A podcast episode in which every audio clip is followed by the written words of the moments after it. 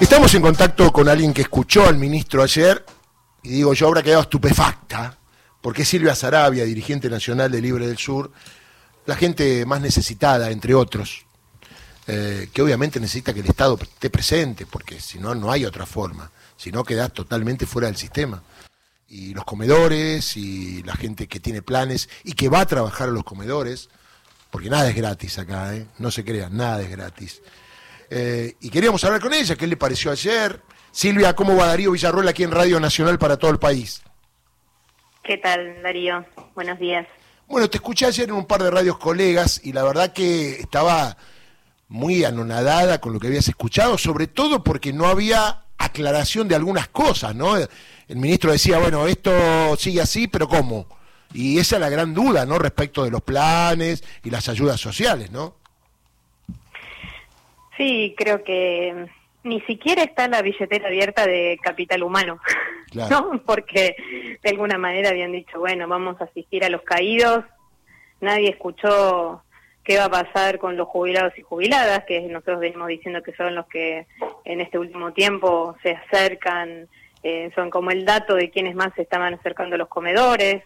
Eh, bueno, esto de, congelar el, el, presupuesto 2023, el potenciar trabajo, eh, no sé, creo que mm, incluso mm, esas compensaciones que se anunciaron de la tarjeta alimentar o de la asignación universal, siempre recordar que el gobierno anterior incluso lo que hacía era mm, poner bonos para intentar suplir lo que el monto oficial eh, no llegaba a cubrir de la, de la inflación. Bueno, ahora todos estos anuncios que se hicieron son incluso refuerzos, pero no para ahora, para diciembre son para enero. Claro. Y toda la inflación que tuvimos, esto, sobre todo desde, desde que ganó mi ley hasta ahora, durante la transición, fueron infernales. Se está hablando de aumentos del 100%, del 150%, en alimentos estoy hablando, ¿no? Entonces, eh, la tarjeta alimentar, por ejemplo, desde agosto no se actualizaba y aún así no llegaba a, a equiparar la inflación. Así que este anuncio que se hizo ahora del 50% sería que se va a cobrar en enero, ni siquiera recupera la inflación que hubo en septiembre, octubre, noviembre y diciembre.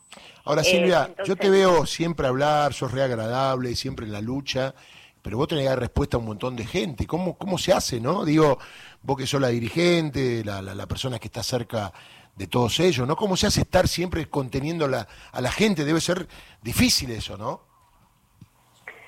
Mira, creo que mm, la tarea más, más difícil de todas es la de las compañeras que están en el comedor y, se mm. quedan sin comida o, ponen de su bolsillo para resolver lo que el Estado no, no cubre.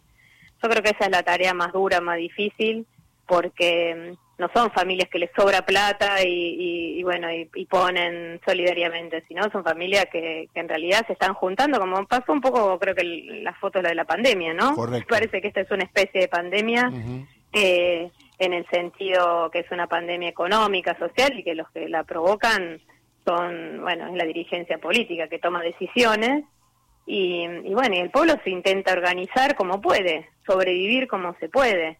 Ahora, no es justo, no es justo porque incluso muchos de los que votaron a mi ley lo votaron con la esperanza de que la motosierra fuera para la casta o la motosierra fuera para esa dirigencia política que tiene privilegios.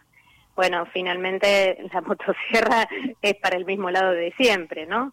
Y eso, eso también creo que es otro golpe a bueno a muchos que, que, votaron con algún nivel de esperanza de que de que con mi ley iban a, iban a iba a cambiar alguna de estas cuestiones porque ese voto a mi ley también fue un voto de enojo de frustración eh, y de esperanza. Entonces bueno habrá que ver vos como nosotros somos una organización que estamos en todo el país desde Jujuy a Tierra del Fuego eh, y bueno y tenemos mucha responsabilidad también respecto de bueno de cómo interpretar o cómo tomar definiciones frente a este panorama, porque es un panorama político muy complicado y por eso lo que lo que hemos definido, lo que hemos charlado es que es importante enfrentarlo no solo desde las organizaciones sociales, sino que hay que hay que salir a discutir desde los distintos sectores. Creemos que tiene que haber respuestas multisectoriales porque acá mm, esta, estas decisiones de este gobierno trascienden a, únicamente las organizaciones sociales. Sí, está muy bueno eso y además eh, ver que las cosas se están dando como uno imaginaba, ¿no? Acá en estos micrófonos siempre dijimos lo que iba a pasar, por ahí otros no, pensando en el cambio, en la esperanza, pero si a vos te anuncian que iba a pasar esto, sabés que no hay esperanza y el cambio en todo caso es para peor.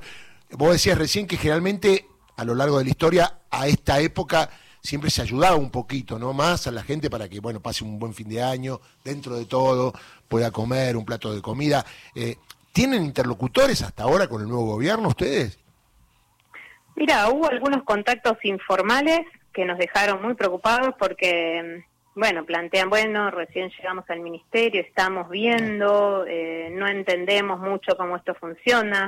Eh, es más, nos preguntaban a nosotros, che, ¿cómo, ¿cómo es esto? Está pasando en todas las áreas, ¿eh? no te preocupes. sí, el, el tema es que la sensibilidad respecto a la entrega de alimentos, a nosotros, por ejemplo, el gobierno anterior, en muchos puntos del país no nos entregó los alimentos del mes de noviembre. O sea que ya se está haciendo un esfuerzo en este momento. No es que mm. vos decís, bueno, quedó entregado todo y entonces este, ya previste. No, no hay ninguna previsión porque se está en el día a día y en muchos casos se está atrás, corriendo atrás de ese día a día. Entonces, vos decías que eh, había muchos compañeros que creyeron en el cambio, eh, en la esperanza.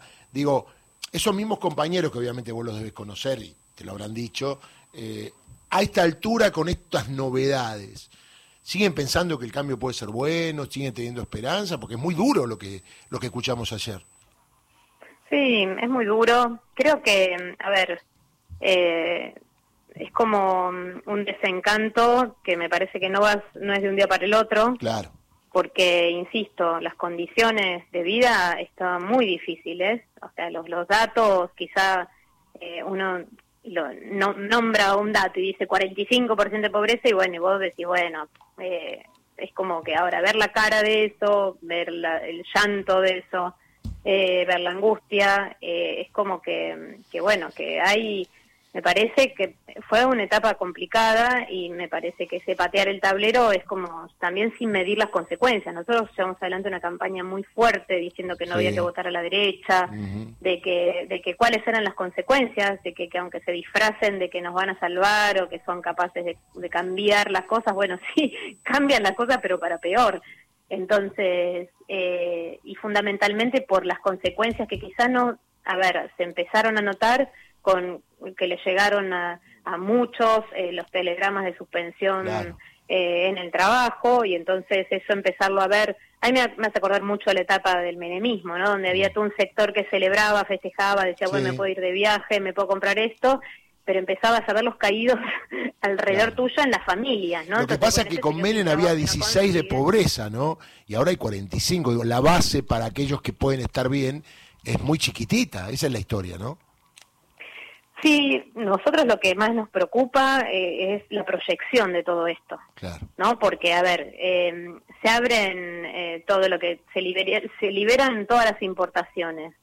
Eso significa que un montón de pequeños y medianos empresarios y lo mismo va a pasar con los pequeños y medianos comerciantes, se van a fundir, van a cerrar, van a despedir a la, poquita gente que tenían trabajando. Sí, lo vas a tener en el comedor después, a los compañeros, ¿es así? Claro, exacto, y además a los que quizás hoy venían sobreviviendo con alguna changa, esas changas se pierden, ¿no? Cuando la clase media empieza también a, a recortar sus gastos, entonces esa cascada que ocurre rápidamente, porque eso es algo que ya empezó a pasar, que en vez de que alguien vaya a limpiar una casa cuatro horas, va dos horas, en, ya, bueno, no, eh, no vengas a cuidar a los chicos, eh, bueno, ese tipo de cosas que son con las que se sobrevive, eh, ya empiezan a desaparecer o a recortarse un montón, y eso es el, otro impacto, ¿no? Entonces, me parece que hay un conjunto de cosas que hay que, que, que, bueno, que diciembre es un mes muy bravo. diciembre se juntan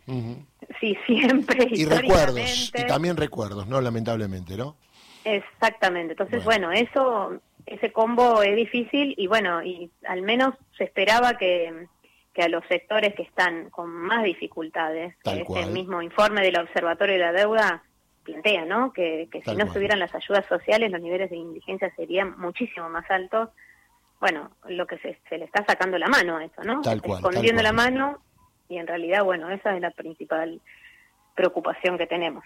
Silvia, muchas gracias. Te quiero decir que sos siempre muy clara, siempre estás al frente de la lucha. La verdad que no te conozco personalmente, te he conocido a través de los medios y de algunas notas, eh, y te volví a escuchar ayer, siempre clara, precisa y contundente. Así que buen laburo haces. Te mando un abrazo. Bueno, muchas gracias por tus palabras. De nada. Buenos Silvia días. Sarabia, dirigente nacional de Libres del Sur. Ahora noticias.